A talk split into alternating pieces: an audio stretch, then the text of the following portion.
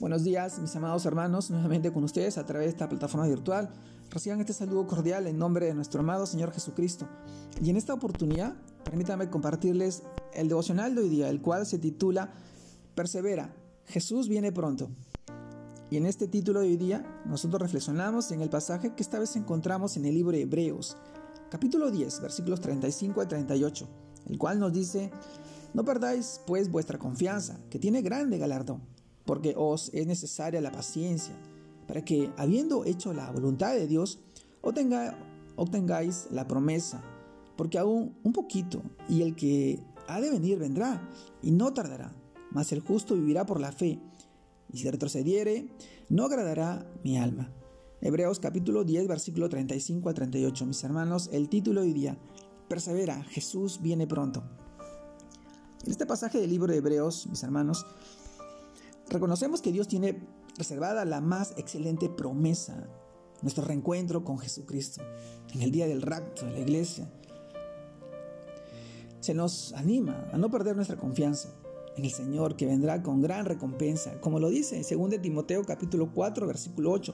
Por lo demás me está guardada la corona de justicia, la cual me dará el Señor juez justo en aquel día, y no solo a mí, sino también a todos los que aman su venida.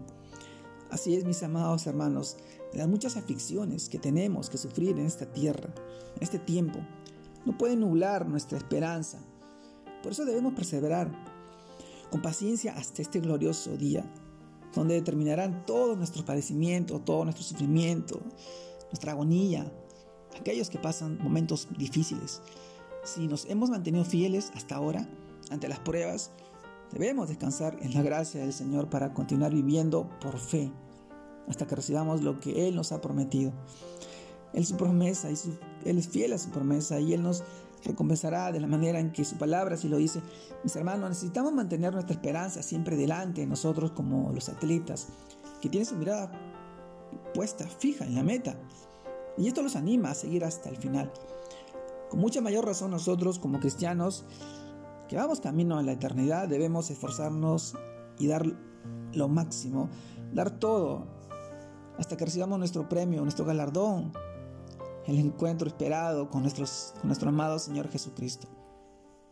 Mis hermanos, en este peregrinaje, en este peregrinaje que tenemos, no estamos solos. El Señor siempre nos acompaña. Anhelamos su regreso, que por fin pondrá, pondrá fin a nuestra aflicción, caminando en santidad, creciendo espiritualmente y viviendo en comunión con Él. Mis hermanos, en el pasaje también de 1 Pedro capítulo 2, versículos 11 y 12, nos dice, amados, yo ruego como a extranjeros y peregrinos que os obtengáis de los deseos carnales, que os abstengáis de los deseos carnales que batallan contra el alma, manteniendo buena vuestra manera de vivir entre los gentiles. Así es, mis hermanos, alentémonos y perseveremos en la fe que encontraremos en la seguridad que está es en Cristo Jesús. Él volverá y no tardará en terminar su plan de salvación para toda la humanidad. Cuando dice, porque aún un poquito, el que ha de venir vendrá y no tardará. Nuestro Señor vendrá. Es su promesa a rescatar, a salvarnos de este estado, de este tiempo tan, tan malvado, esta generación perversa.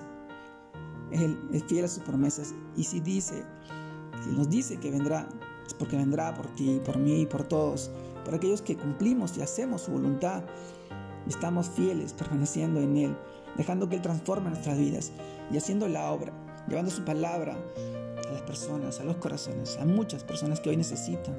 Él nos manda a ser, discípulos en el nombre del Padre, el Hijo y el Espíritu Santo. Este tiempo es está preparado para que nosotros hagamos su voluntad. Todo está dispuesto, la iglesia está preparada.